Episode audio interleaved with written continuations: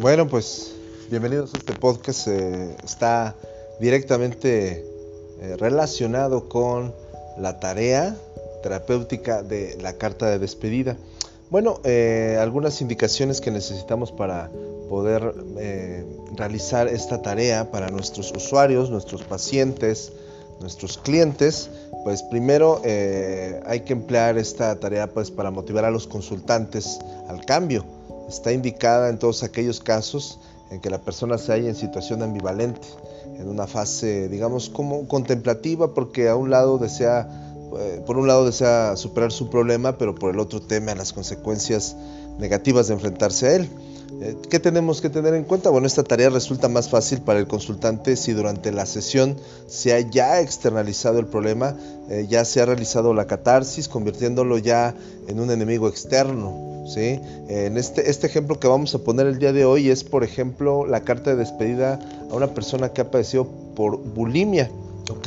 Esto solamente es genérico, es un ejemplo y entonces eh, para que pueda servirles a ustedes para otros ejemplos. Se puede utilizar también para personas queridas, se puede utilizar para síntomas, ustedes le pueden ir dando forma, pero el ejemplo de hoy va a ser para una persona que ha padecido bulimia.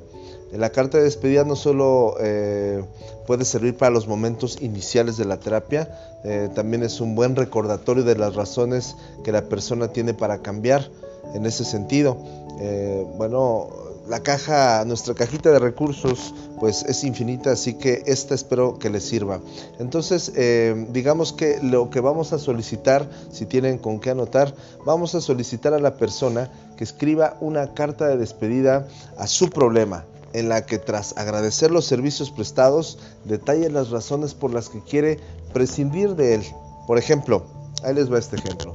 Querida bulimia, esta es una carta de despedida. Sé que a lo largo de estos cuatro años me has hecho mucha compañía, incluso me has hecho creer que, era, que eras mi mejor amigo, mi mejor amiga.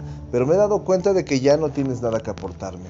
Al contrario, ahora veo cómo te has interpuesto entre mis padres y yo, cómo me has eh, llevado a alejarme de mis amigas y de cómo eres parte eh, de, responsable de que rompiera con Carlos.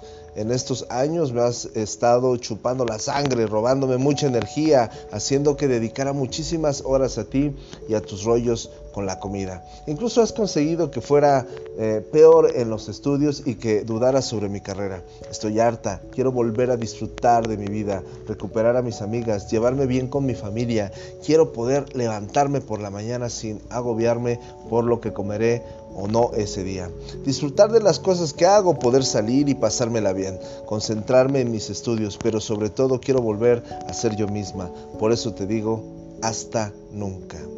Pues bien, este es un ejemplo de cómo podemos mostrarle eh, de manera narrativa a nuestro consultante, a nuestro paciente, a nuestro usuario, eh, cómo despedirse de un síntoma. Porque a veces eh, resulta que apapachamos demasiado al síntoma, nos volvemos adictos a ese síntoma. ¿Por qué? Porque es una forma también de llamar la atención. Si es un síntoma físico, pues imagínate, recuerden que muchas veces eh, nos enfermamos o las personas se enferman para ser cuidadas, protegidas, amadas. Entonces, eh, al paso del tiempo, pues cuando vamos a terapia detectamos estos, estos fenómenos y entonces la carta de despedida es un gran recurso. Espero te haya gustado y vamos a seguir eh, compartiendo este tipo de recursos, ¿verdad? Síguenos por favor en Psicoterapia Creativa Cuántica en Facebook y en Yotzer García, su servidor en Facebook e Instagram.